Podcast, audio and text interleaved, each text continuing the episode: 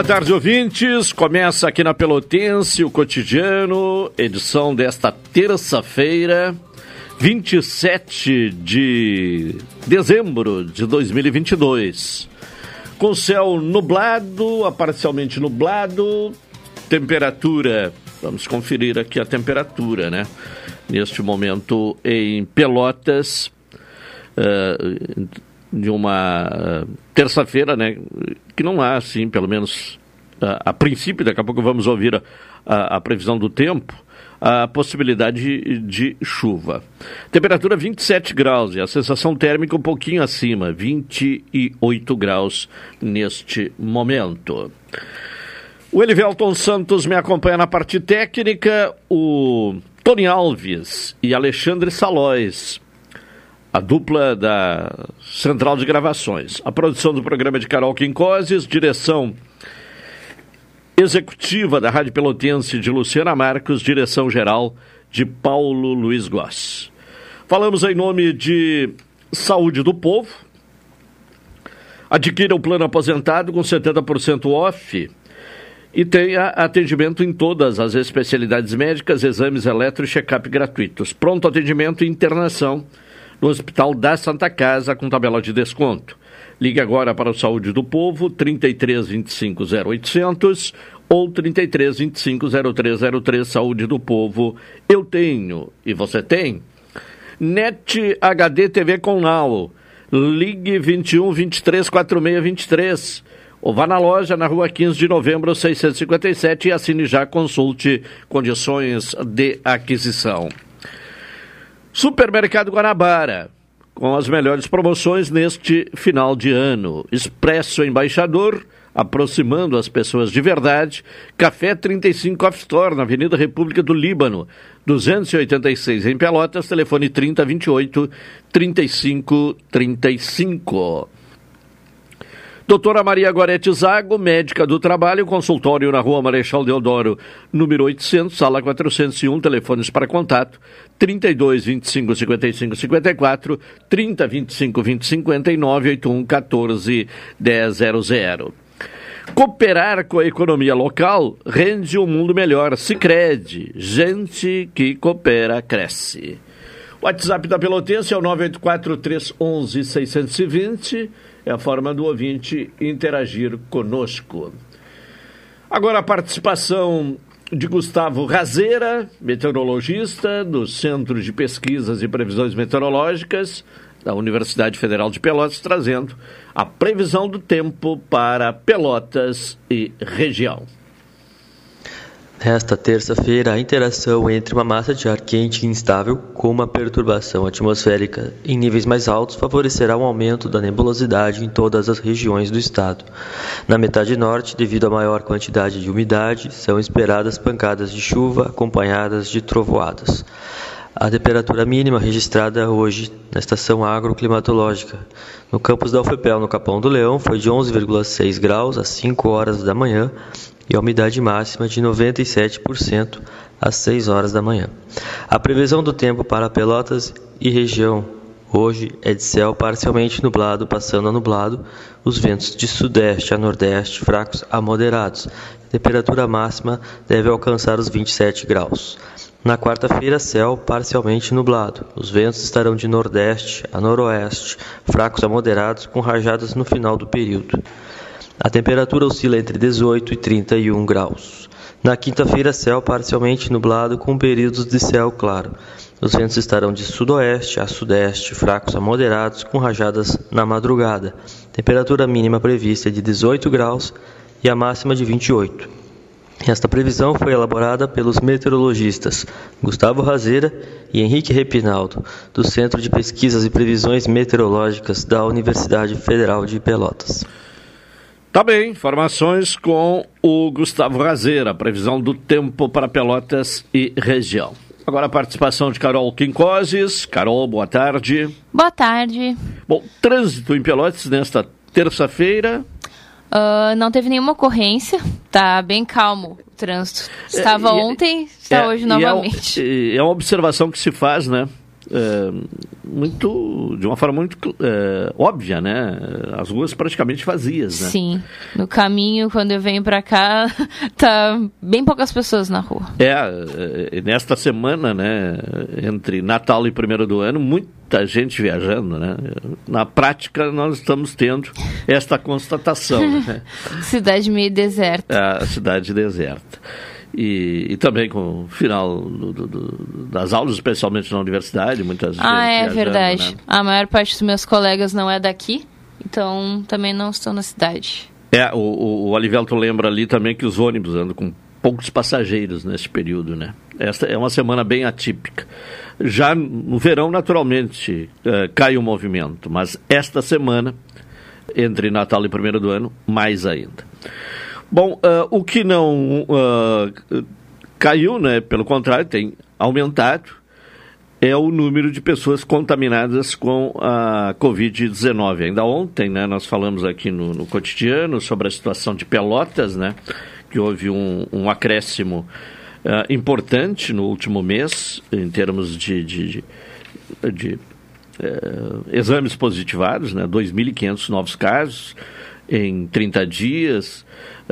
Um, dia 23 havia 36 pessoas internadas, né, comparativamente com 30 dias anterior, né, havia, havia apenas duas internações, uh, já no um mês depois 36 internações. Então, Pelotas tem esta realidade, ao ponto da prefeitura lançar um alerta mas outros municípios aqui da região também seguem esta mesma linha, como é o caso de Rio Grande, Carol. Então, é, a cidade de Rio Grande, a vigilância né, epidemiológica, uh, divulgou alguns dados sobre a situação do Covid lá na cidade. E esses dados mostram tanto o aumento de casos e também a situação das doses que foram aplicadas. Uh, chama atenção também para a quarta dose, que 62.565 foram aplicadas, o que também preocupa, porque só teve um aumento de 1% em relação à semana passada. Ou seja, 34% da população está com a quarta dose, né? A partir dos 18 anos. Também algumas faixas de idade estão com uma cobertura vacinal um pouco baixa, que é o caso do, de 12 a 17 anos, com 32,9% 32, na terceira dose, que mostra que a cobertura vacinal está um pouco abaixo do que deveria. Uh, também em relação a casos, teve 848 casos positivos. Uh, além disso, também, como uh, algumas pessoas fazem essa autotestagem, pode ter uma quantidade que também não está sendo divulgada. Claro, é, é, a subnotificação, porque antes todos os, os dados, né, é, eles eram mais próximos da realidade, porque os testes se realizavam nas unidades é, de saúde, né, no, no sistema de saúde, sistema público de saúde. Então, os dados, naturalmente, que eram inseridos é, no, no, banco de dados né, da, das administrações é, municipais. Sim. Agora, é, como tem nas não, farmácias, se, né? É, se faz o teste na farmácia e as pessoas não... É, algumas é possível, é, possivelmente comunicam, né? O, a Secretaria de Saúde, outras não, né? Então, há uma subnotificação de casos. A verdade é essa, né? Como aqui em Pelotas e Rio Grande também o alerta, né, para as pessoas voltarem a ter as medidas preventivas, né? Sim. Uso de máscara em lugar onde haja aglomeração de pessoas, uh, álcool gel, enfim, aquelas uh, medidas né, que já são de conhecimento de todos. 12 horas 40 minutos. Uh, vamos trazer outras informações, Carol, sobre o. Aqui, vamos ver aqui, né? Su, informações de hoje, né? O, o, o município de Pelotas né, está uh, anunciando aí a Operação Verão no trânsito em Pelotas. O que é que será uh, realizado aí nos próximos dias? Então, nos próximos dias, nas sextas-feiras, sábados e domingos, a Prefeitura vai intensificar o controle do movimento de veículos, principalmente nos deslocamentos para os balneários do Laranjal, Valverde Santo Antônio e Balneário dos Prazeres, e também a colônia Z3. A Secretaria de Transporte e Trânsito vai posicionar os agentes e viaturas em pontos estratégicos do percurso, além das equipes itinerantes que atuam em toda a cidade. A operação tem por finalidade ampliar a segurança no trânsito e fazer com que a sinalização seja cumprida, garantindo a fluidez com tranquilidade. Além da presença dos agentes e viaturas no percurso para o Laranjal e Z3, também vai ser mantido o Departamento de Trânsito em funcionamento durante 24 horas por dia. Os telefones para quem quiser entrar em contato são 53 3227 5402 ou também o 53 3199 8384. Tá bem, uma informação nacional, né? Terminou a, a novela, né? Que vinha se estendendo já há algum tempo sobre uh, a presença da senadora Simone Tebet, do MDB do Mato Grosso do Sul, na equipe de governo uh, do presidente eleito Luiz Inácio Lula da Silva. A, a senadora decidiu aceitar hoje eh, né, o o convite né, para assumir o Ministério do Planejamento e Orçamento no governo do presidente diplomado Luiz Inácio Lula da Silva, após incertezas nos últimos dias envolvendo a possibilidade de que a pasta abrigasse também uh, bancos públicos. Os últimos acertos da abrangência da pasta serão fechados por Lula nos próximos dias, mas aliados da senadora apontam que ela conseguiu manter sob seu comando o programa de parceria de investimentos, que, uh, por certo, e, que, uh, na verdade, né, estava atrelado anteriormente à Casa Civil. Segundo políticos próximos à negociação, o futuro ministro das Relações Institucionais, Alexandre Padilha, informou ao MDB que o programa de parcerias eh, de investimento vai ser subordinado ao planejamento. A senadora também teria sob seu comando o Instituto Brasileiro de Geografia e Estatística, o IBGE, e o Instituto de Pesquisas Econômicas Aplicadas. Além disso, também estaria sob sua responsabilidade a área de relações internacionais com bancos de desenvolvimento. Terceira colocada nas eleições, a MDBista apoiou Luiz Inácio Lula da Silva no segundo turno e participou ativamente da campanha eleitoral. Seu apoio foi considerado fundamental para a vitória do petista. Havia a possibilidade, então, dos bancos públicos, a Caixa Econômica Federal e, e, Banco do Brasil, passar também para uh, o Ministério do Planejamento, porém, é, esta uh, questão não, não, não, será alterada. Né? Então, o, o que vai ficar realmente sobre, eh, sobre responsabilidade do Ministério do Planejamento é a, o programa de parcerias de investimentos. 12 horas e 44 minutos, vamos ao intervalo, retornaremos na sequência.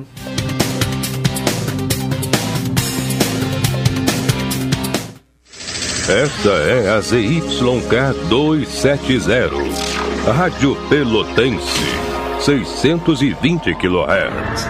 Música, esporte e notícia.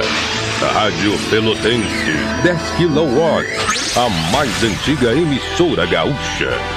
A Rádio Show da Metade Sul. Diz um provérbio antigo que se você quiser ter prosperidade por um ano, cultive grãos. Por dez, cultive árvores. Mas para ter prosperidade por muito mais tempo, cultive gente. Nós cuidamos das pessoas que crescem na nossa terra. E os anos só comprovam. Gente que cultiva gente, cresce. Feliz 2023. Se crede, onde o dinheiro rende um mundo melhor. Café 35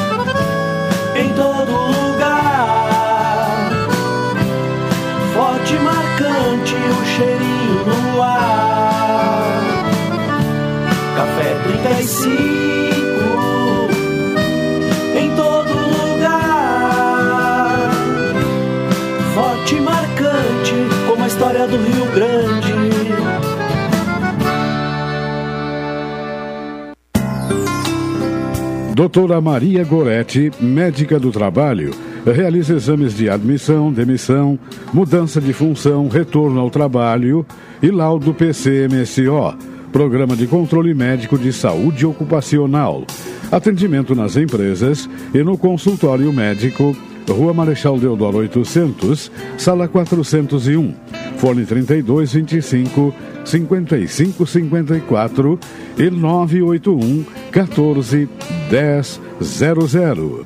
Roberto Baggio e Tafarel. Partiu pra bola! Pra fora! É tetra! É tetra! É tetra! Nossa história conversa com a tua. Há 60 anos, a AGERT, Associação Gaúcha de Emissoras de Rádio e Televisão, está sempre torcendo junto pela nossa maior paixão. Ô pai, partiu ver o jogo? Opa, partiu! Deixa eu só pegar meu radinho. AGERT 60 anos, em sintonia com o agora. Antecipe seu Natal e renove seu guarda-roupa. Só na Graziotin você tem muitas vantagens. Traga o seu RG ou seu CPF, faça o crediário e ganhe desconto na primeira compra, parcela em 10 vezes fixas com pagamento somente para o ano que vem. Graziotin, tudo de bom para você. Rua Marechal Floriano, número 7. O orgulho de fazer parte de uma história e de um povo que amamos é um sentimento tão forte que, ao cantar o hino desse lugar, costumamos colocar a mão no coração e ver o Rio Grande crescendo novamente, vencendo desafios e transformando para melhor a vida de milhões de pessoas. É um orgulho que bate forte outra vez em nosso peito. Governo do Rio Grande do Sul. Novas façanhas.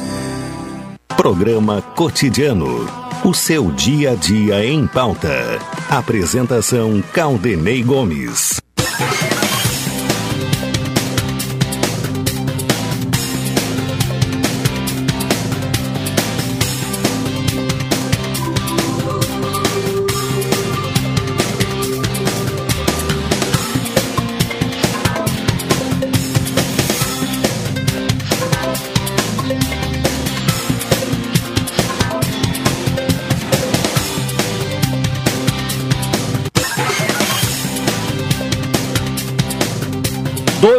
Doze quarenta e oito, programa cotidiano aqui na Pelotense. Falamos em nome de Supermercado Guarabara. Neste final de ano, né, faça suas compras para o Réveillon no Supermercado Guarabara e aproveite as melhores ofertas. Expresso Embaixador, aproximando as pessoas de verdade. E Café 35 Off Store na Avenida República do Líbano, 286 em Pelotas. Telefone 3028 35 35. Daqui a pouco vamos então ter o comentário do Wilton Lozada, diretamente de. Uh, Brasília, ou, ou da região, né? Centro-oeste do país. Uh, vamos trazendo enquanto o, o Elivelto ali providencia o contato com o Hilton Lozada, mais algumas informações. O ainda ministro da Economia, Paulo Guedes, acertou com o futuro ministro da Fazenda, Fernando Haddad, a prorrogação da isenção do PIS e CONFINS sobre os combustíveis por mais 30 dias. Segundo apurou a coluna, né, a coluna assinada uh, por Carla Araújo no portal UOL, uh, uma medida provisória será assinada ainda nesta semana pelo presidente Jair Bolsonaro com essa decisão. Se não fosse prorrogada a isenção, de acordo com fontes uh, do atual governo, o presidente eleito Luiz Inácio Lula da Silva subiria a rampa no dia 1 de janeiro com os preços da gasolina subindo juntos. Né? A equipe de Guedes chegou a sugerir que a medida provisória tivesse validade de 90 dias para que o novo governo tivesse mais tempo para tratar da questão do preço da gasolina. Mas, em uma conversa entre Guedes e Haddad, o futuro ministro teria dito que 30 dias seriam suficientes para que sua equipe busque uma nova fórmula para tratar da questão. Vamos ao comentário de Hilton Lozada. Cidadania e Sociedade. Uma abordagem dos principais assuntos do dia no comentário de Hilton Lousada. Hilton Lousada, boa tarde. Boa tarde, Caldenei. Boa tarde, ouvintes da Pelotense. Hilton, destaques nesta terça-feira. Quais são os assuntos em pauta? Bem, Caldenei, um destaque importante é a aceitação da senadora Simone Tebet do cargo de ministra do Planejamento. Aceitação essa que foi informada à mídia por, pelo entorno da senadora no início da manhã. Então o ministério de Lula vai sendo, vai sendo fechado. Resta, evidentemente, a, a composição com o MDB, o PSD e União Brasil. E ainda com o Solidariedade, que está reclamando um, um ministério. Mas indo para o assunto do dia, Caldanei, nós estamos chegando ao final de mais um governo, de mais um mandato de presidente da República e dos mandatos de 27 governadores de estado. Ao longo dos últimos quatro anos, não foram poucas as preocupações da população com assuntos como saúde, emprego, saneamento básico, alimentação, educação e tantas outras coisas importantes, determinantes para que a existência humana seja garantida de forma digna.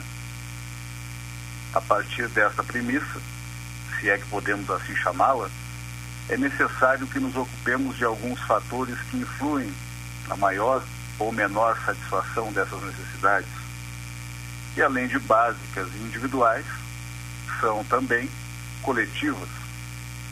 Há quem diga que no Brasil o Estado é maior do que a sociedade. Evidentemente que isso parece claro, pelo menos do ponto de vista discursivo. A capacidade de fazer a agenda e de manter a agenda em evidência, via de regra, é posta por pessoas e organismos que se relacionam de forma qualificada e institucionalizada com o Estado. Aqui neste ponto, quando falo em Estado, leia-se União, Estados e Municípios. E se o Estado faz a agenda e dá andamento nas discussões, por qual motivo ainda temos tantas deficiências do ponto de vista institucional? Levemos em consideração, inicialmente, que o Brasil é uma jovem democracia e que apenas no período republicano, que se iniciou em 1889, não tivemos uma democracia plena até o ano de 2022. Os anos que se passaram de 1889 até 2022 foram permeados por golpes e insatisfações de toda ordem. Dito isto, traçado o cenário, Vamos à prática do Estado Nacional Brasileiro. A proclamação da República não trouxe ao Brasil uma redenção em relação às práticas que os republicanos criticavam em relação à monarquia.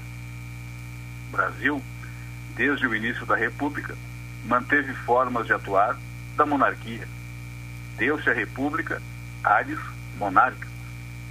A instrumentalização do Estado por determinados grupos não é coisa do Brasil contemporâneo, mas deita raízes em período de tempo bem distante.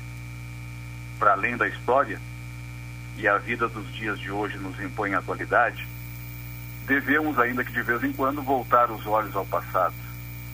Precisamos ver onde a atuação estatal falhou, em que ponto a formação do Estado brasileiro poderia ter sido melhor tratada. Em algum ponto, com toda certeza possível, erramos. Em alguns pontos, talvez seja mais correto afirmar. Fato é que temos este Estado que aí está. Um Estado que apresenta déficits estruturais, democráticos, de participação popular, ainda que a Constituição Federal preveja formas de participação popular. Façamos esta justiça aos constituintes de 1988. A atuação do Estado nas últimas décadas notadamente a partir do final da Segunda Guerra Mundial e da urbanização do país, com o inchaço das cidades, transformou o país em uma república que precisa atender, de maneira qualificada, as necessidades básicas da sociedade e da cidadania. Essa tarefa, no entanto, não é fácil. E ainda que tenham sido derramados rios de tinta para tratar de temas como democracia, participação popular, atividade econômica, dentre outras, o que se mostra evidente é que temos dificuldades em compreender o Estado. E mais do que isso, em desenvolver o Estado. Comecei falando sobre o final dos mandatos do presidente da República e dos governadores, pois acredito que em um momento como este, em que há a mudança de comando, tanto em nível federal quanto em nível estadual, este momento seja o mais adequado para falar em mudança. E a maioria quer mudança. Parece que há um descontentamento generalizado com muita coisa. Mas para mudar, é necessário, inicialmente, compreender o que se quer mudar. Partindo-se deste ponto, é possível nos perguntarmos o que queremos mudar, por que queremos mudar e o que essa eventual e possível mudança significará. É uma mudança necessária ou apenas atenderá ao interesse de determinada pessoa ou de determinado grupo de pessoas? A discussão sobre mudança precisa ser feita. Durante as últimas semanas, temos informações amplamente divulgadas pelos meios de comunicação de que haverá uma atuação mais forte por parte do Estado, notadamente do governo federal, em políticas que fortalecem ações do Estado em detrimento de pautas liberais na economia. Artigo recente publicado no jornal O Estado de São Paulo dá conta da possível suspensão do processo de privatização do Porto de Santos. Os Correios deverão também seguir o mesmo caminho. Será um novo momento. Obviamente que não é surpresa para ninguém que o grupo vencedor das eleições tem uma visão em favor do fortalecimento do Estado, das carreiras de Estado e dos servidores de maneira geral. Voltaremos, após a breve experiência do governo Michel Temer, com a reforma trabalhista e a chamada Ponte para o Futuro, e posteriormente com o arremedo de política liberal que foi o governo Bolsonaro, para uma visão de Estado mais fortalecido e atuante, com políticas públicas mais claras e que precisarão, consequentemente, de mais recursos. Então, é isso. Para além disso, ouvintes da Rádio Pelotense, o que mais haveria para ser dito? Não parece ser necessário fazer juízo de valor sobre um ou sobre outro modelo. O que importa, e acredito que isso seja de interesse da cidadania e da sociedade, é que teremos mais uma mudança nos paradigmas econômicos com reflexos sociais. E essa mudança não é responsabilidade dos políticos apenas, pois eles defendem as ideias que defendem há muito tempo. A responsabilidade também é nossa, pois quando vamos até a urna e digitamos as nossas crenças econômicas, sociais, humanitárias, religiosas e tantas outras, e depois de tantos números digitados, apertamos a tecla verde da urna eletrônica, a responsabilidade passa a ser nossa também. O que me parece que ficou claro nas duas últimas eleições é que a democracia não parece ser uma preocupação do eleitor brasileiro. As questões econômicas e as questões do dia a dia das famílias se mostraram fundamentais na escolha dos representantes. Ainda não decidimos, ainda não escolhemos, enquanto sociedade, o tipo de Estado que queremos. E os próximos quatro anos talvez sejam anos de novas experimentações. A sucessão de Lula, que ainda sequer tomou posse, já é uma realidade. Tarcísio de Freitas, Romeu Zema, Fernando Haddad, Simone Tebet e Eduardo Leite certamente estarão, de alguma forma, no cenário da eleição presidencial de 2026.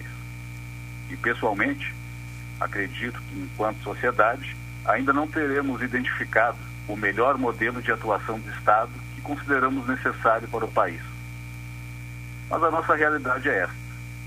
Avancemos, portanto, do jeito que der. Caldenei. Tá certo, Wilton. Obrigado por hoje. Até amanhã. Boa tarde, boa tarde aos ouvintes da Pelotense e até amanhã. Hilton Lozada com seu comentário aqui no programa cotidiano, no espaço de cidadania e sociedade. Sempre nos acompanhando, Gabriel Vinholes manda aqui uma questão, né? Se o, esse, essa tentativa de um ato terrorista, né, em Brasília, eh, e, e, outras né, manifestações né, que já vêm se repetindo há algum tempo, eh, anticonstitucional né, em Brasília, outras manifestações anticonstitucionais, se eh, não trazem uma imagem negativa do país, eh, do Brasil, eh, no exterior.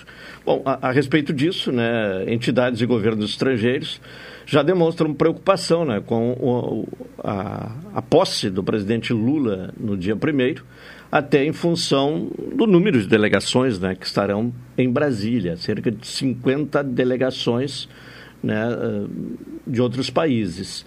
Então, a, a, preocupação é exatamente essa, né, com o, a segurança uh, dessas autoridades uh, internacionais que estarão em Brasília e, e por isso já é, existe essa preocupação uh, no exterior em relação à instabilidade observada na capital federal.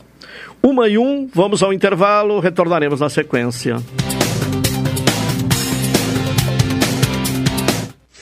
Esta é a ZYK 270, Rádio Pelotense, 620 kHz.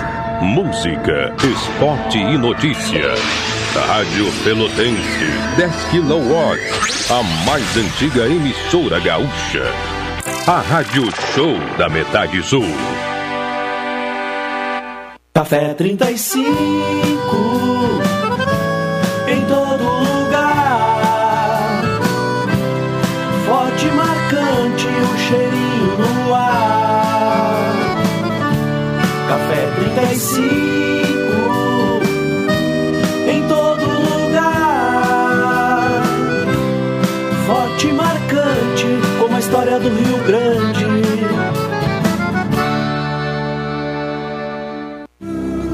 provérbio antigo que se você quiser ter prosperidade por um ano, cultive grãos. Por dez, cultive árvores. Mas para ter prosperidade por muito mais tempo, cultive gente. Nós cuidamos das pessoas que crescem na nossa terra. E os anos só comprovam. Gente que cultiva a gente, cresce. Feliz 2023. Sicredi, onde o dinheiro rende um mundo melhor.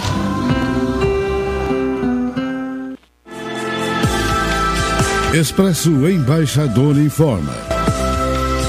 Entrarão em vigor as novas modalidades da linha Pelotas Porto Alegre, Porto Alegre Pelotas. Agora o direto passa a se chamar Executivo e o Golden Class passa a se chamar Leito. Horários e mais informações, acesse www.expressoembaixador.com.br ou no Instagram, arroba Expresso Embaixador. Expresso Embaixador, aproximando as pessoas de verdade. Oi, sou Adalim. Estou aproveitando que a vida tem de melhor, pois adquiri o plano Saúde do Povo Aposentado. Sabe por quê? São mais de 10 anos de mercado, selo ISO de qualidade, mais de 10 mil profissionais no Rio Grande do Sul, consultas e exames totalmente gratuitos, centros clínicos, pronto atendimentos, laboratórios e hospitais, internação em apartamento privativo na Santa Casa com tabelas de desconto descontos. Vários tipos de planos a partir de R$ 129,90, sem carência, limite de idade ou exclusões. Preço super reduzido para clientes UFPEL, IFSUL, Correio, CE, sindicatos, associações e empresas. Ligue já 3325 0800 ou 3325 0303. Saúde do povo de casa nova, porque você é a razão do nosso crescimento. Santa Tecla 781A. Saúde do povo. Eu tenho e você tem. Acesse agora www.sdpuold.com.br. Quer estar mais conectado do que nunca e ainda aproveitar uma condição especial? Venha para a Ozirnet e aproveite. São 600 mega de velocidade com Wi-Fi 6 a partir de 99,90. É internet de qualidade com uma condição que só a Ozir oferece. 600 mega de velocidade com Wi-Fi 6 a partir de 99,90. Confira ainda a possibilidade de instalação gratuita. Ozirnet, sempre ao seu lado. Programa Cotidiano. O seu dia a dia em pauta. Apresentação Caldenei Gomes.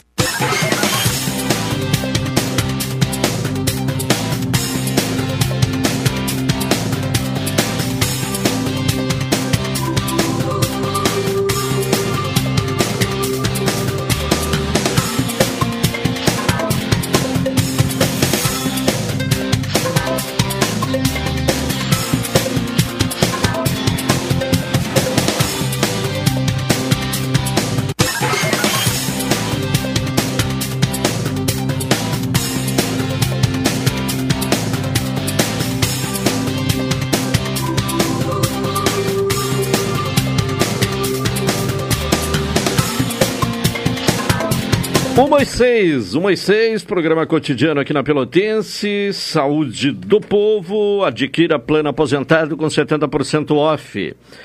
Atendimento em todas as especialidades médicas, exames eletro e check-up gratuitos, pronto atendimento e internação no Hospital da Santa Casa com tabela de desconto. Liga agora para o Saúde do Povo, 33 25 0800 ou 33 25 0303, Saúde do Povo. Eu tenho e você tem?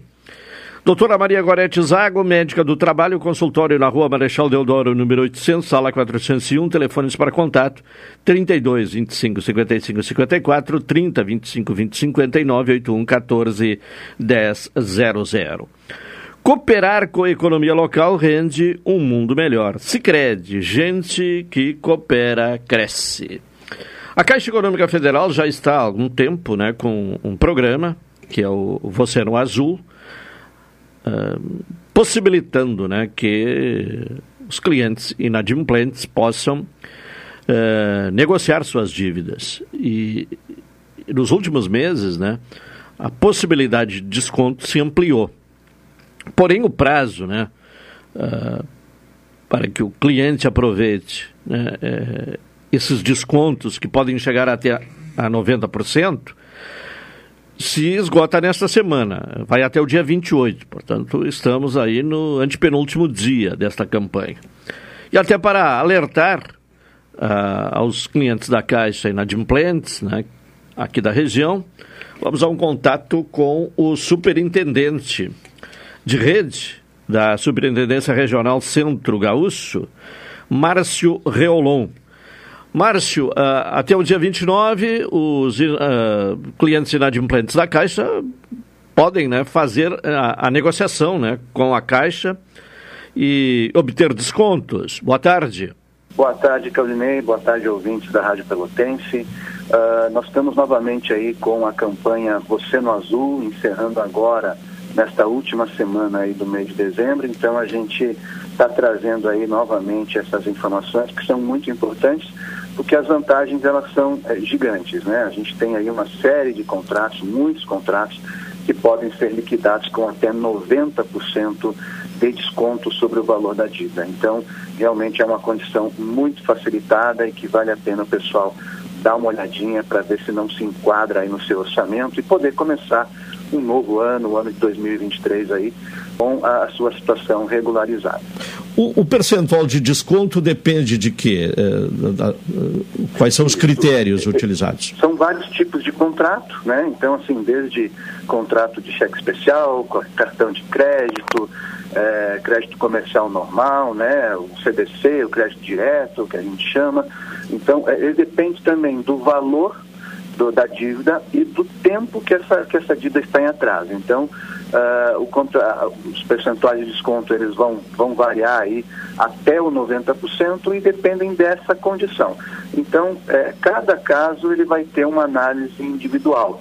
Né? E as pessoas podem fazer a consulta da sua situação diretamente nas agências da Caixa, através do WhatsApp, né, no 0800 104 0104, então repetindo né, no WhatsApp 0800 104 0104, ou até mesmo também na internet, no site da Caixa,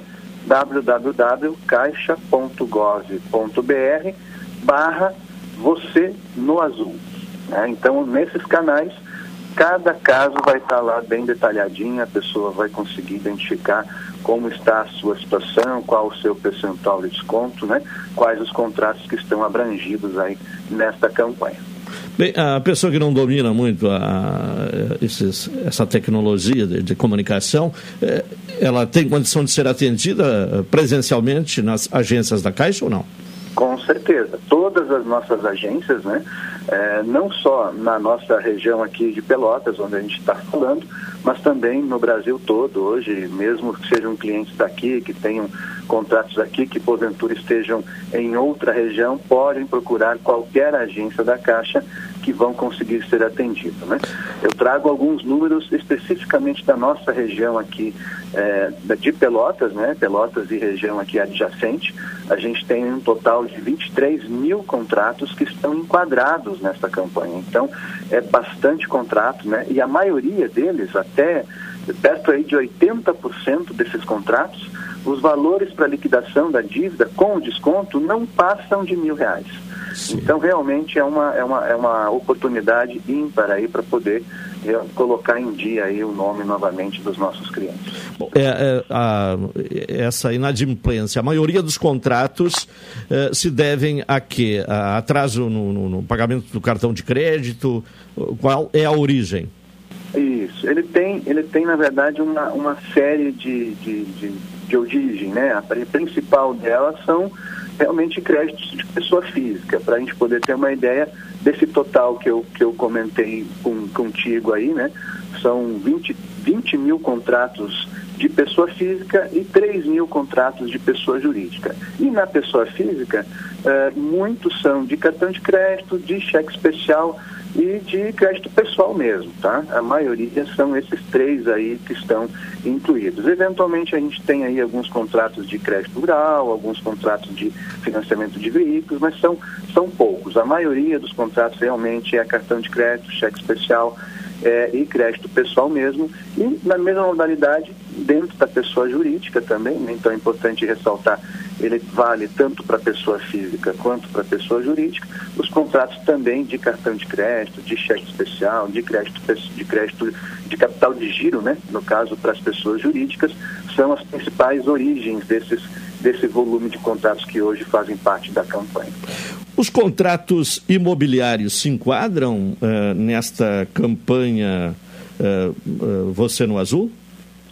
Eles não estão né, diretamente nesta campanha Você no Azul, mas os contratos imobiliários a gente tem também outras é, alternativas para poder trazer a adimplência deles. Então, como ele funciona um pouquinho diferente, ele está dentro de um sistema financeiro habitacional, então ele possui algumas regras específicas, ele não faz parte do Você no Azul, mas nós temos diversas alternativas aí para trazer a adimplência novamente para os contratos habitacionais. Então, também, da mesma forma, as pessoas podem procurar através do WhatsApp da Caixa, no 0800 104 0104, ou também presencialmente nas agências, né, onde a gente consegue aí avaliar individualmente, caso a caso, para apresentar a melhor solução e com certeza a gente tem uma que vai estar enquadrada dentro do orçamento aí do cliente, para que ele possa também ter a tranquilidade de estar com o seu contrato da sua casa em dia aí no início de 2023. Qual tem sido a resposta uh, à campanha Você no Azul? Até considerando que num determinado momento a Caixa teve uh, base móvel, né, rodando uh, por cidades a fim de facilitar o atendimento do cliente. A resposta tem sido satisfatória? Perfeito. Não, tem sido bastante satisfatória. Para você ter uma ideia, nós temos um número, é, um número geral do, né, dentro do, da, da Caixa no país. Já foram mais de 221 mil contratos, totalizando 1,5 bilhão de reais em recebimentos, né, de contratos com esses descontos que chegam até 90%. Então, realmente, é, a gente tem uma sequência, todo ano a gente acaba fazendo algo nesse sentido, parecido com essa ação. Neste ano é o ano de maior recebimento aí dos valores, ou seja, é o ano em que o pessoal mais aproveitou para conseguir regularizar essa situação, aproveitando os descontos que estão sendo oferecidos. Então, realmente ela tem sido aí um sucesso né? E com certeza isso se reflete também nas nossas regiões. Esse número que eu trouxe é um número nacional, mas com certeza segue a mesma a mesma linha aqui para nossa região. Bom, essas condições se mantêm até o dia 29, né? Perfeito, isso. Elas estão válidas aí até o dia 29 de dezembro agora de 2022.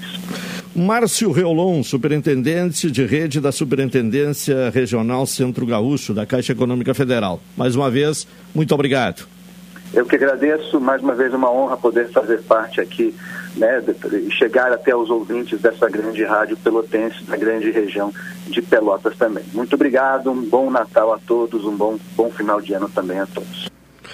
Bom, alguns dados né, interessantes aí, 23 mil contratos da Caixa, somente aqui na região de Pelotas, são contratos uh, com, uh, já no, uh, se enquadrando né, no, no, na, na condição de inadimplência, sendo que destes 23 mil, 20 mil contratos são de pessoas físicas.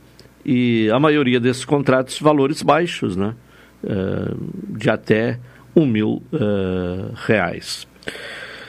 Bom, recebemos convite da Câmara Municipal de Pelotas né, para a posse da mesa diretora do Legislativo para o exercício de 2023. Presidente César Brizolara, do PSB, primeiro vice-presidente Márcio Santos, do PSDB, segundo vice-presidente Rafael Dutra Barriga, do União Brasil, o primeiro secretário Paulo Coitinho, do Cidadania, e o segundo secretário Jone Soares, do PSDB. A posse será no dia 29, eh, quinta-feira, né? Depois de amanhã, dia 29, quinta-feira, às 10 horas e 30 minutos, no plenário da Câmara Municipal de Pelotas. 12, uh, aliás, uma hora, uma hora e 17 minutos.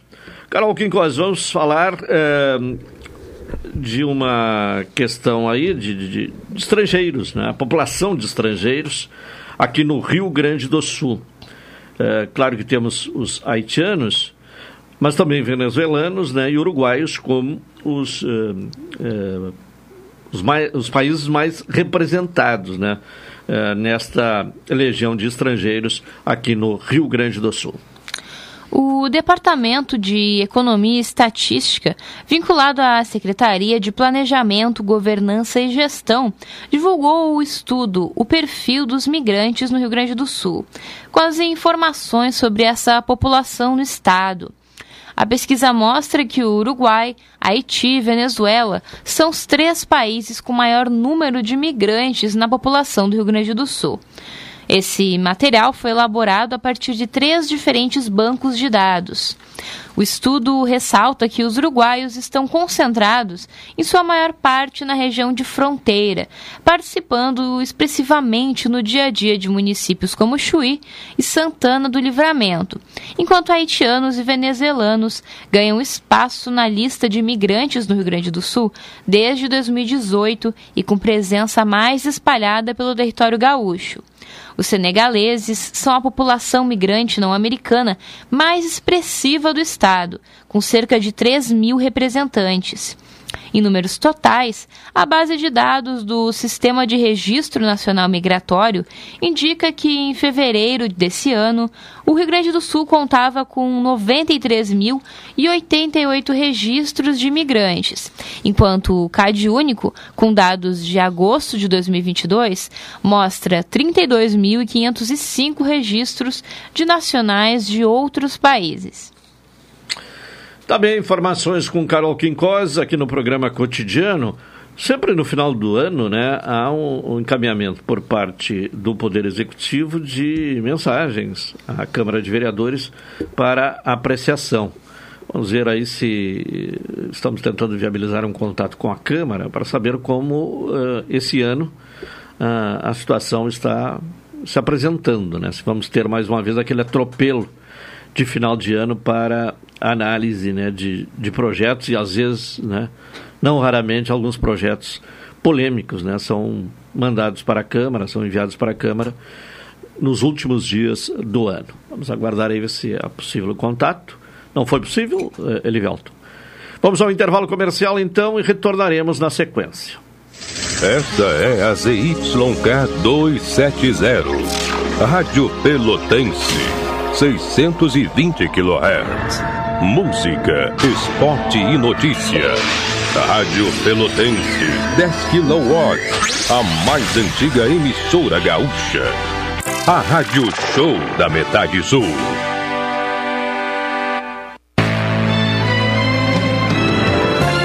Oi, sou Adalim. Estou aproveitando que a vida tem de melhor, pois adquiri o plano Saúde do Povo Aposentado.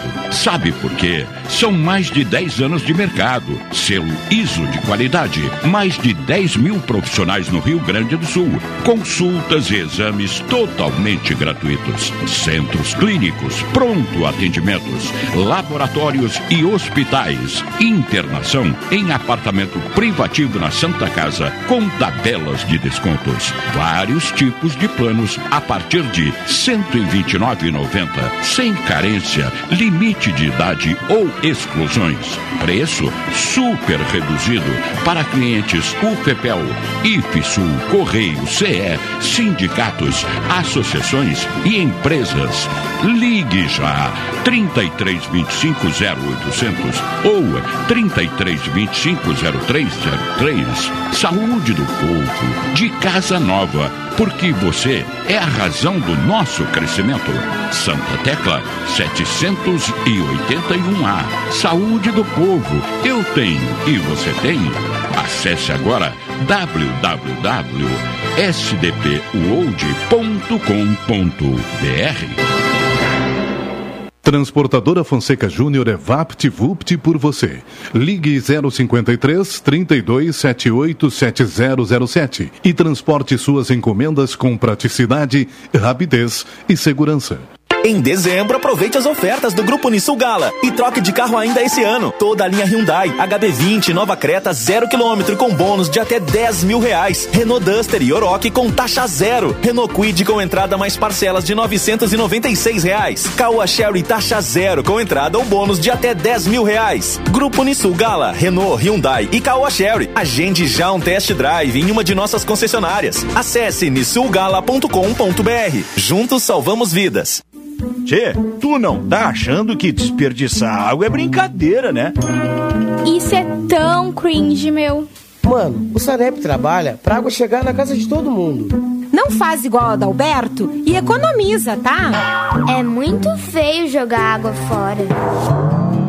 Sim, desperdício tá com nada, né? Economize e ajude o Sanep a cuidar do nosso futuro. Sanep, água, esgoto, drenagem e resíduos sólidos. Hashtag me poupa. O orgulho de fazer parte de uma história e de um povo que amamos é um sentimento tão forte que, ao cantar o hino desse lugar, costumamos colocar a mão no coração e ver o Rio Grande crescendo novamente, vencendo desafios e transformando para melhor a vida de milhões de pessoas. É um orgulho que bate forte outra vez em nosso peito. Governo do Rio Grande do Sul. Novas façanhas. Programa Cotidiano. O seu dia a dia em pauta. Apresentação Caldenei Gomes.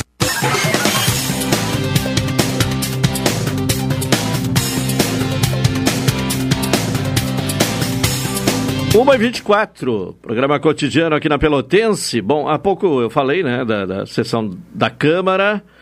Uh, tínhamos um contato agendado com a vereadora Fernanda Miranda, ela não pôde nos atender porque está em discussão, né, neste momento, os projetos na Câmara. Uh, não sei exatamente o que está sendo discutido, até por isso vamos uh, acompanhar, porque justamente, né, e por coincidência, né, a, a, vereadora Fernanda Miranda está falando neste momento. Vamos acompanhar. Não dá para a gente é, usar uma sessão extraordinária para um caso como aconteceu já aqui nessa Câmara, né? Primeira, a primeira votação que tivemos como parlamentares dessa legislatura foi em sessão extraordinária, sem direito a fazer emenda, inclusive. Então, é, tem que ter muito cuidado com essas questões. A gente tem que ter muito cuidado dentro do que da, das regras que regem aqui e principalmente para não usar as regras sempre em benefício ao governo ou aos vereadores da base ou os vereadores que não, não, é, não são da oposição. Isso é muito difícil. A gente tem que usar as mesmas regras para todos. Tem outros projetos aqui Eu vou pedir vistas nesses projetos que entraram hoje, porque eu não conheço esses projetos. Eles vão ir para o ano que vem também? Projeto de contratação de pessoal, projeto de vereadores, eles vão ir para o ano que vem? Porque se não vai ter extraordinária para abrir para essa, não vai ter poder para nenhuma. Acho que é direitos iguais, né? E regimento é regimento. Então a gente tem que cumprir o que está no regimento. E como eu disse, o que diz o regimento, eu tenho tempo ainda. O que diz o regimento é que se o prazo de 30 dias do projeto, que não é urgência, extrapolou, inclusive ele pode ir para plenário com as emendas e a gente votar. Hoje. Tem sessão daqui a pouco? Continua às duas horas? Mas eu acho que não é interesse, tem alguma questão aí. E se querem discutir de fato, é isso. A gente teve discussão agora com o Conselho. O Conselho teve mais de uma vez aqui discutindo. Eles apresentaram, nós apresentamos a emenda, exatamente que foi discutido dentro do Conselho, com todos os setores. Foi uma briga para se chegar nessa conclusão, não foi? Foi uma discussão árdua. Eu sei porque eu não acompanhei lá, mas eu estava acompanhando de fora. Então eu sei muito bem que foi uma discussão muito, muito bem feita dentro do Conselho. Todos os problemas que tem os conselhos, a gente sabe que tem, mas essa discussão foi bem trabalhada ali dentro. Para concluir, vereadora. Então, acho que é, é, é só colocar essas questões. Está em vista, tudo bem, mas uh, tem outros projetos também. E é, e é, isso, né? A gente também tem que, quer ter o mesmo tempo, que é a mesma discussão. Né? Queremos as mesmas regras para todos aqui nessa casa. Obrigado, vereadora. Vereador César. Presidente, já que foi feito uso, eu acho que regimentalmente, acho não, tenho certeza, só queria deixar registrado aqui algumas situações. Conheço muito bem o regimento, contrário de alguns vereadores que conhecem, muitas vezes uh, tento passar por cima. Oh, sempre disse isso daqui. Sempre falei isso daqui e eu acho que todos sabem. A segunda questão é sobre essa questão do, do projeto. O, a relatoria desse projeto, se eu não me engano, uh, está, está comigo ali. Se essa, as emendas que foram apresentadas hoje, não precisava o vereador Michel pedir vista desse projeto. Eu não tenho condições de dar parecer hoje das emendas que foram colocadas hoje. As emendas que foram colocadas hoje, eu tenho que ainda olhar elas. E falo isso com extrema tranquilidade, porque assinei. O vereador Rafael chegou, eu assinei, mas agora na relatoria desse projeto, há de se levar um tempo a isso. E por Bom, é, último. É, continua essa discussão aí na CCJ, na Comissão de Constituição e Justiça, né? Se fala muito do projeto, mas até agora não deu para entender. Eu né? também não entendi é, qual, qual projeto. Qual é. é. o projeto, né? Mas houve pedido de vistas, enfim, está estabelecida a, a polêmica, né? Vamos ficar acompanhando aí, né? É, e, e, se possível, ainda iremos no programa de hoje ouvir a vereadora Fernanda Miranda né, sobre esses projetos encaminhados à última hora para a Câmara eh, de Vereadores. Pelo que eh, deu para já se colher de informações, está bastante eh, eh tumultuado né, o, o, a pauta, né, bastante intensa, né, eh, em função das várias questões a serem tratadas nesses últimos dias do ano. Bom, são 12, aliás, uma, uma e 28. Uh, eh, Carol, vamos falar aí do Natal 2022, que teve queda de 65% no número de acidentes graves. Isso é bom, né? Uma boa notícia aí. Uh, porque foi um, um, um Natal em que houve bastante movimento, né? Pessoas viajando, até aproveitando esse momento que agora é permitido, já o ano passado também foi, né, de viajar, depois de dois anos de restrição em função da pandemia, muita gente pegou a estrada, né. Felizmente, né, eh, tivemos uma redução importante aí de 65% no número de acidentes graves. De acordo com o balanço da Operação Natal 2022, divulgado ontem pela Polícia Rodoviária Federal, o número de acidentes graves caiu 65% na comparação com 2021. O levantamento da corporação também registra queda de 82% no total de feridos e de 38% na quantidade de mortos.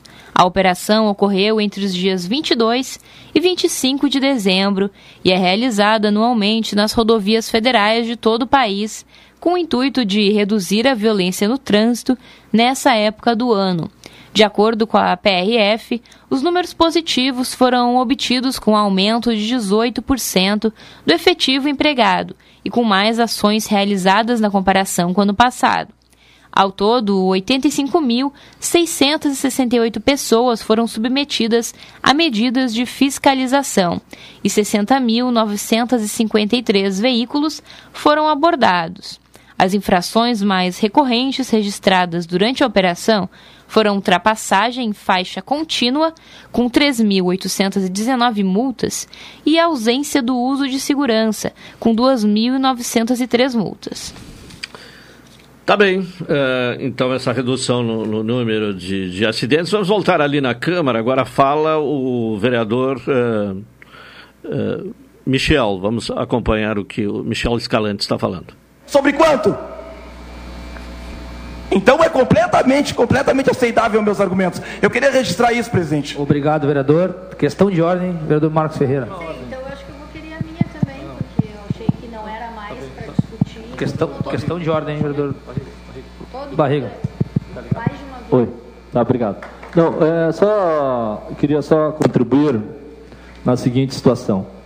É, nós temos mais dois dias para fazer sessão e regimentalmente determina que a presidência tem autonomia de colocar os projetos na pauta para ou mandar arquivar todos no último dia, se não for votados. E essa será a medida da presidência. Se não votarem amanhã os projetos, quinta-feira eu vou ver quais estão com os prazos vencidos, todos serão colocados em plenário. Os vereadores que derrote ou os autores que retirem e mandem arquivar. Fora disso, não tem outro argumento. Pedidos de vista são questões legais regimentais. O presidente concedeu as vistas legalmente, não tem nada de irregularidade. Assim qualquer um pode pedir vista, ele pode conceder nas comissões pelo prazo regimental. Quinta-feira, com vistas ou sem vistas, a presidência da casa, isso é regimento. A presidência da casa vai ver quais são os projetos que estão aptos a votar, com parecer ou sem parecer. Isso é regimento da casa. E isso que o presidente vai fazer. Então já está decidido como é que vai funcionar. Pode pedir vista, a vista vai ser dada até, se o projeto tiver condições de voltar à pauta quinta-feira, vai voltar à pauta quinta-feira para ser com a única situação. O líder, se for projeto do governo, o líder pode retirar o projeto. O presidente não pode obrigar a colocar. Então o presidente pode acolher aquilo que o líder pedir. Não inclua a retira da pauta, não será votado. Os outros projetos de autoria de vereador, o vereador pode fazer o seguinte: retira, presidente, não quero votar. Fora disso, senhoras e senhores parlamentares, o regimento é explícito. O presidente irá colocar todos para votar e assim o será feito. Ok? Tenho dito. Obrigado. Obrigado, vereador. Passa a palavra, vereador Jânio Soares. Bom, toda a discussão ela se desenrola e até agora não consegui entender qual é o projeto. Né? Vamos tentar descobrir. Toda a discussão se desenvolve em termos eh, de, questões regimentais nesta uh, reunião da Comissão de Constituição e Justiça. 1h33, vamos ao intervalo, retornaremos em seguida.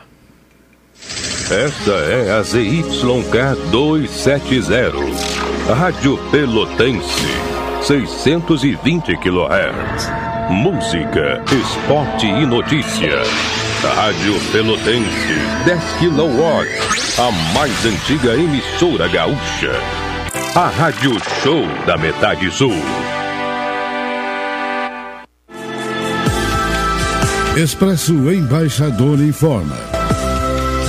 Entrarão em vigor as novas modalidades da linha Pelotas Porto Alegre, Porto Alegre Pelotas. Agora o direto passa a se chamar Executivo e o Golden Class passa a se chamar Leito. Horários e mais informações, acesse www.expressoembaixador.com.br ou no Instagram, arroba Expresso Embaixador. Expresso Embaixador, aproximando as pessoas de verdade. Café 35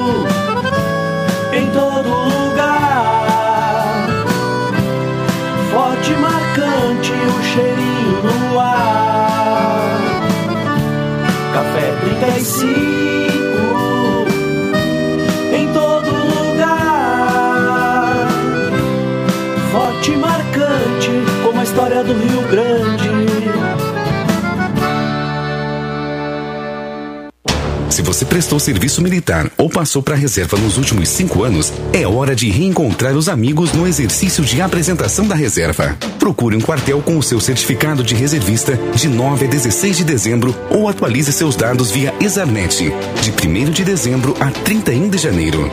Empregador, colabore para que os funcionários cumpram o seu dever. É o serviço da cidadania. Ministério da Defesa. Pátria Amada Brasil. Diz um provérbio antigo que se você quiser ter prosperidade por um ano, cultive grãos.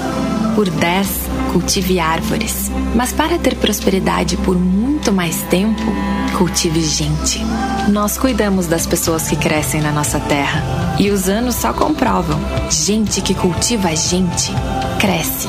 Feliz 2023. Sicredi, onde o dinheiro rende um mundo melhor.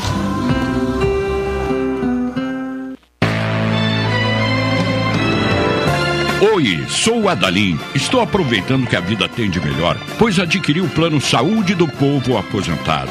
Sabe por quê? São mais de 10 anos de mercado, selo ISO de qualidade, mais de 10 mil profissionais no Rio Grande do Sul, consultas e exames totalmente gratuitos, centros clínicos, pronto atendimentos, laboratórios e hospitais, internação em apartamento privativo na Santa Casa com tabelas de descontos, vários tipos de planos a partir de R$ 129,90, sem carência, limite de idade ou exclusões. Preço super reduzido para clientes UFPEL, IFSUL, Correio, CE, sindicatos, associações e empresas.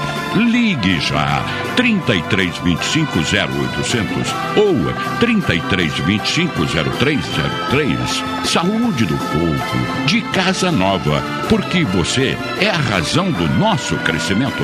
Santa Tecla 781A. Saúde do povo, eu tenho e você tem. Acesse agora www.sdpuold.com.br.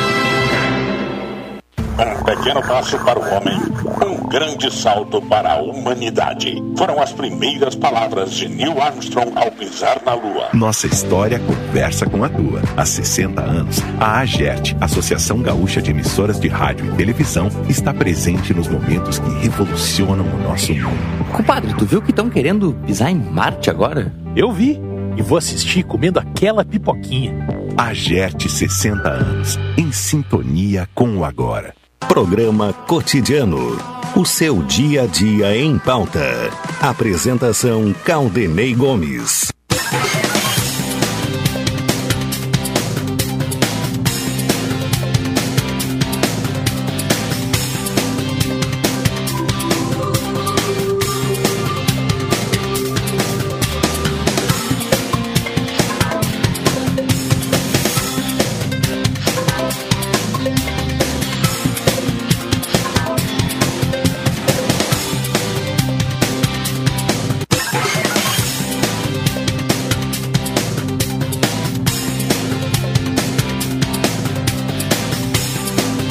38 estamos de volta com o programa cotidiano e vamos voltar a falar agora sobre eh, questões eh, relativas aí às atividades do Conselho Municipal do Idoso, recebendo mais uma vez o presidente do Conselho, Lélio Falcão.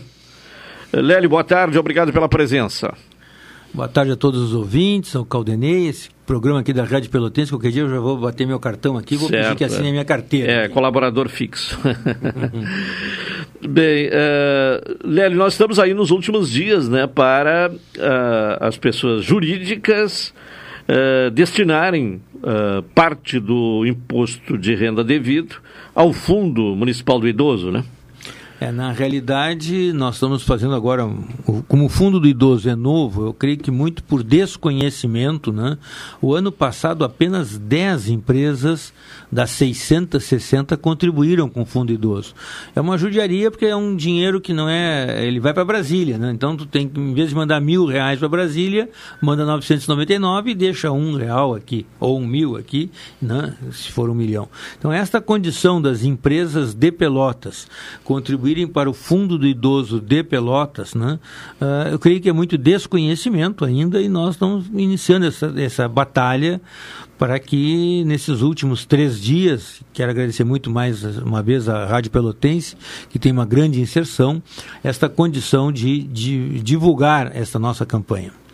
Certo. Bom, o que, que é possível destinar a, da, do, do, imposto devido por empresas, né, de pessoas jurídicas, para o, o fundo do idoso? Olha, é 1% do imposto devido, tá? E segundo a, o nosso delegado da Receita Federal aqui na região sul, né, que são 34 municípios, não falha a memória, somente Pelotas poderia aportar 21 milhões por ano, todos os anos, isso termina agora 31 de dezembro, encerra esse exercício, o que veio para o fundo veio, o que não vai tem que mandar para Brasília. Né? E aí, Brasília, a gente sabe que depois para voltar para Pelotas, voltar para a região, é muito complicado. Então, essa é uma cruzada que a gente vem fazendo para sensibilizar os contadores. Quero dizer que o Conselho de Contabilidade do Rio Grande do Sul e o Sindi Contábil são parceiros de primeira hora conosco, estão nos ajudando muito nessa campanha. Agradeço muito ao Roberto, que é o representante do, do Sindicato dos Contadores. Bom, de que forma uh, o, o Conselho está.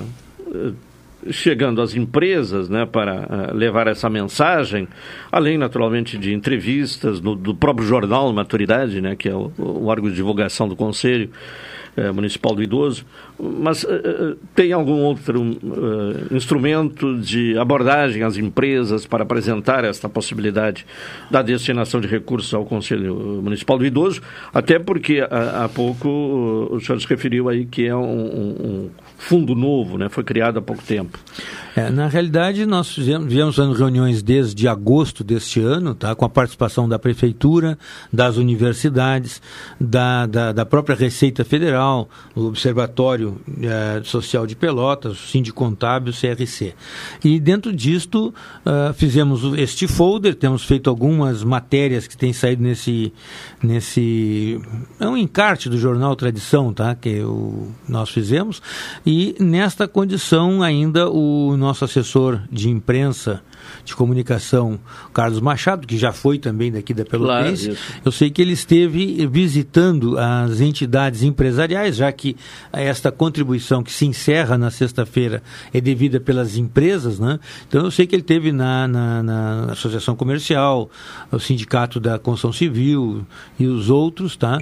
E conversando inclusive com Mauro Bom e com outras pessoas, eu soube que realmente está circulando e-mails e outras informações né, de como fazer. Na realidade, é, basta fazer o depósito na conta do Conselho do Idoso, né, essa conta que depois não sei se eu deixo contigo, se tu vais aos poucos divulgando, mas é uma Sim, conta na Caixa ser. Econômica Federal, aqui de Pelotas, tá?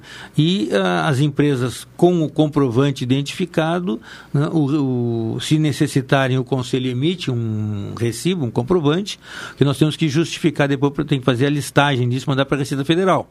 Mas fica identificado na conta da Caixa, a Fazenda tem tido todo esse cuidado de fazer esse trabalho.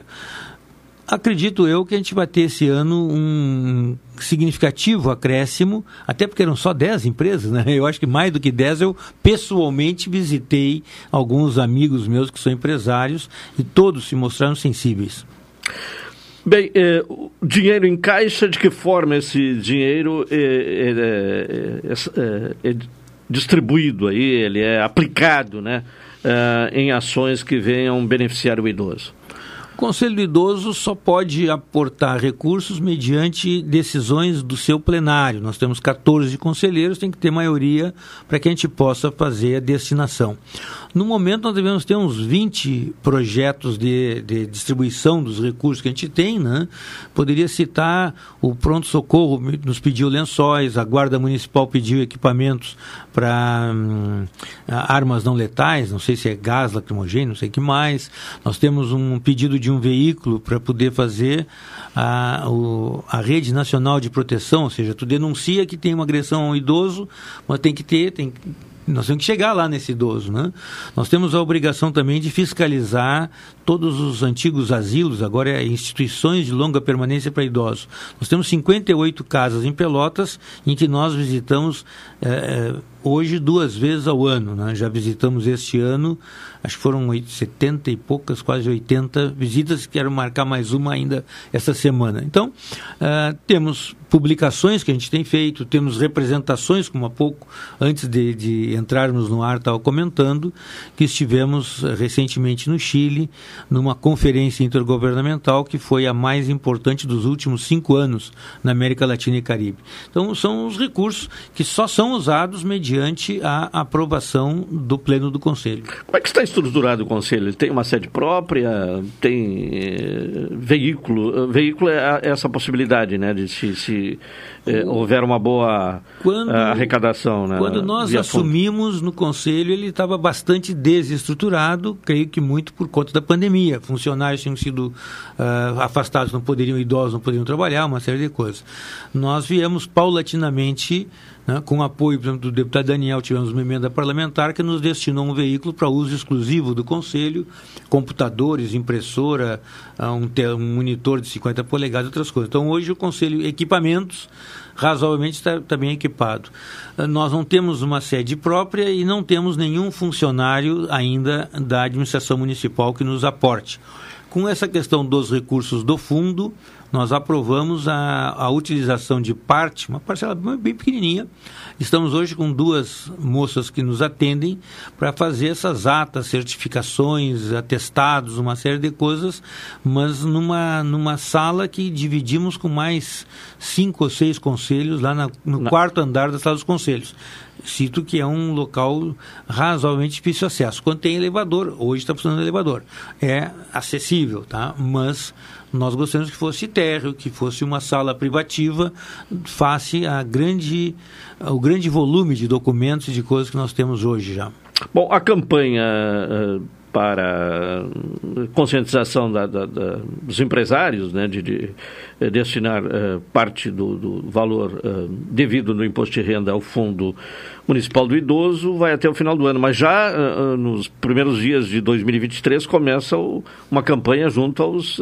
A, aos contribuintes, né, pessoa física, né? É, na realidade, nós aprovamos via resolução, né, para poder fazermos essa a isca para pegar o peixe maior. Então, nós aprovamos um, um valor pequeno para que a gente pudesse fazer folders, campanhas, etc., mas já prevendo até abril. Não fizemos ela. Então, nesse momento, a gente está encerrando sexta-feira a campanha visando os empresários, mas já estamos trabalhando a segunda campanha, que seria via a, a, a, o imposto de renda. Mas nós gostaríamos de avançar mais ainda, Caldenei e demais.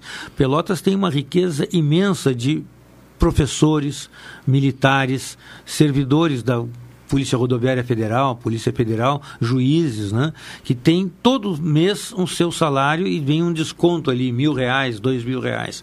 Nós sonhamos em que essas pessoas possam fazer mês a mês esse depósito. Quem, quem tem um desconto de mil reais no seu contra-cheque, se ele destinar 60 reais, que é o 6%, nós poderíamos ter, né, mas nós temos a impressão que são 20 ou 30 mil servidores em Pelotas. Imagina isto entrando para Santa Casa casa, entrando para o asilo de mendigos, para o pronto-socorro, por Filadélfia, que hoje está com várias, muita dificuldade, ou para projetos específicos. Temos trabalhado junto à prefeitura, à administração, né, a cidade amiga do idoso, que a prefeita encaminhou e a ONU aceitou, nós entramos na rede global em 20 de maio, tem muito ainda por se fazer. Nós tivemos uma reunião maravilhosa com a Carmen Vera esses dias, né, indicado inclusive pelo colega Vanderlan, a respeito das calçadas. As calçadas de Pelotas têm muito né, a criar ainda dificuldades para quem transita nelas. E não são só os idosos, são as mulheres grávidas, são as pessoas que às vezes porque jogaram futebol estão lá com uma muleta. Até as pessoas que com carrinho de bebê ou com um carrinho de feira, né, é difícil transitar nas calçadas do centro. E temos informação que nas vilas praticamente não existem calçadas e as crianças e as pessoas andam no meio da rua correndo riscos, evidentemente, de atropelamentos. Então, acho que vamos esse ano de 2023, se tudo correr bem, iniciarmos um projeto. Junto também tivemos reunião com a Associação de Engenheiros e Arquitetos, né, uh, e com outras entidades que a gente pretende mobilizar e com apoios de recursos do Fundo do Idoso e de outros, trabalhar essa questão das calçadas e das, dos passeios de Pelotas. Bom, vamos falar um pouco então sobre esse evento que ocorreu no Chile, né? O, o senhor esteve lá nesse evento, que foi a quinta conferência intergovernamental sobre o envelhecimento, que foi realizada uh, no Chile, esta conferência. Uh, a importância desse evento, né? E qual foi a participação do Conselho Municipal do Idoso uh, na conferência? Olha, o evento ele vem é uma decorrência da, da, do Plano de Madrid de 2002, em que mudou aquela ideia do velho esperando morrer, né, com a boca aberta cheia de dentes, como Raul Seixas cantava, para o envelhecimento ativo e saudável. Tá? Uh, eu participei do evento Só anterior. Só que o Raul Seixas havia vivido mais de mil anos, né? Então... bom, mas, que bom que o senhor também conhece, né? É. Bom, nós vivemos a, a, a época áurea da boa música, porque tem uma música fantástica da década de 70. E, na verdade, 80, eu, eu, eu, ainda subestimei a idade há 10 mil anos, né? Ah, 10, 10, 10 mil, anos, anos atrás. É, 10 é mas atrás. aqueles nossos cantores todos estão com 80 anos, você está te dando conta. Não vamos entrar muito, é, mas é. vamos entrar na conferência. Então, veja, eu participei da conferência anterior em Assunção, no Paraguai, e essa também, e foi fantástica. A, a, a, nós trouxemos de lá a Carta de Santiago. É, há um interesse muito grande de Santiago, do governo do Chile e da CEPAL, de uh, se aproximar de Pelotas e no, trocar experiências ou nos ajudar na, no planejamento de, de, dessa questão do idoso. Tá? Tivemos uma reunião também muito interessante com o Fundo das Nações Unidas para a População, eles têm dinheiro, os outros é só expertise. Tá? Mas tivemos uma reunião com o pessoal que estava lá, uma italiana, um belga, um costa, uma costa-riquenha e um uruguaio que diz que é meio brasileiro, que é pai é uruguaio, a mãe é brasileira. Então, mas os, os uruguaios é, são muito parceiros nossos. Mas uh, vai ter desdobramento, sim, da nossa ida a Santiago do Chile. Né? Tivemos lá, além dessas reuniões em paralelo, nos abriram a palavra né, no Conselho de Pelotas, representando o Brasil, teve 10 minutos numa fala com todos os organismos e com toda a representação diplomática numa das sessões desta conferência. Fizemos o convite para que ah, os parceiros estivessem aqui e nós vemos sonhando, Caldenei, com uma possibilidade do Brasil sediar a terceira Conferência Mundial da ONU. A primeira foi em 82 em Viena, velho continente. A segunda foi em 2002 em Madrid. E nós já tínhamos plantado a semente de fazer na América Latina e Caribe a terceira conferência. Se convencermos o próximo governo do Brasil, ela é possível ser feita em outubro no Brasil talvez em Porto Alegre. Lamentavelmente, Pelotas não teria essa capacidade de acomodar 150 chefes de Estado, um evento de eh, 15 dias e 30 mil pessoas. Mas se for em Porto Alegre, nós vamos estar em peso lá né, e vamos estar incomodando. E se não formos, nós estamos já convidados para estarmos na, na, na, organização e se for na, num país próximo, né, Montevideo, uh, Buenos Aires, mesmo no Paraguai ou no Chile, custaria muito pouco para nós irmos. Se for na Ásia, muito caro. Se for na Europa, pouco menos. Mas nós estamos falando assim, mil dólares aqui, 10 mil dólares talvez na Europa e 15 mil dólares na Ásia. Aí vai uma ou duas pessoas do Brasil, Pelotas talvez não vai ninguém. Se forem por aí, não levar um ônibus para lá, com certeza o embaixador vai nos dar dois ônibus por dia para a gente ocupar as tribunas e apresentar. E a nossa ideia que plantamos lá é de que além do envelhecimento dos idosos serem né, ativos, que eles sejam produtivos. Porque hoje tu vê o idoso no turismo, nas artes, né, uh, vivendo. Nós queríamos, mas nós sabemos que tem pessoas com 70, 80, 90 anos que ainda escrevem, que ainda dançam, que ainda fazem teatro, que ainda dirigem empresas, são jornalistas. Então veja, esta essa palavrinha produtivo nós queremos inserir no planejamento global. E se for o Brasil por 20 anos, seria Brasil mais 5, Brasil mais 15, Madrid, Brasil mais 20, como foi em Santiago agora, que foi Madrid mais 20 lá, tá?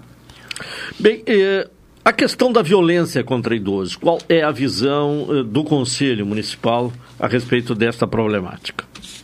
É, nós estamos iniciando o processo, tá? trouxemos uh, o Antônio Costa, que é o secretário nacional. Que esteve aqui no programa, esteve né? aqui. aqui é. Então, uh, acredito eu que Pelotas está, mais uma vez, também avançando muito. O Rio Grande do Sul tem uma, uma amiga nossa, a Joana Veras, que está coordenando esse programa em todo o estado. E Pelotas criou a Rede Nacional de Proteção e Defesa da Pessoa Idosa, dia 5 de julho, né, numa reunião na, ali na sala dos professores da Escola Técnica. Eu sou antigo, tá? agora é sala dos servidores, não é mais Escola Técnica, agora é Isso. Campos Pelotas do é, e tal. é. Mas eu sou do tempo da Escola Técnica, tá? eu entrei lá em 69. Bom, então nós estamos hoje trabalhando nessa condição, porque veio, aflorou muito a questão da violência contra a pessoa idosa durante a pandemia.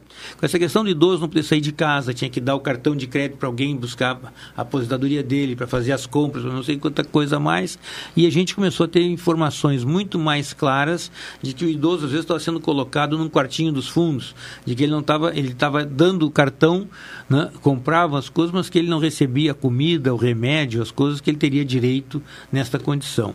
E cada vez mais tem idoso, né, sustentando a família, né? Não, com isto, a aposentadoria, né? Isto é uma. Consequência da, da, da, da crise econômica, mas existe, desemprego. Isso aí é o natural, ou seja, os pais sustentam os filhos, os netos, às vezes hoje até os bisnetos, tá?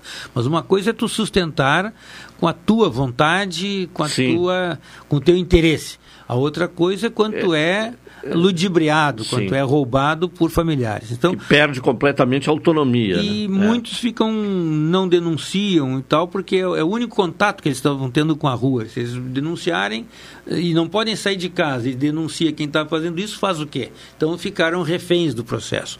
Então ah, nós temos hoje a Renata, a, desculpa, André Iriarte coordenando essa Renade, tá? Eu peguei o R, troquei. Né? Ela é uma funcionária da Secretaria de Assistência Social da Prefeitura. Há uma nomeação da prefeita que ocorreu, acho que dia 21 ou 22 de outubro. Então a gente vinha fazendo as reuniões, se chegou a um bom avanço e eu creio que nós aprovamos recentemente a aquisição de um veículo para este, para o Renade, tá? E uh, acredito que brevemente Pelotas poderá ter mais uma ala né, daquele projeto que eu acho que é fantástico do Pacto pela Paz da da Corachemore, né?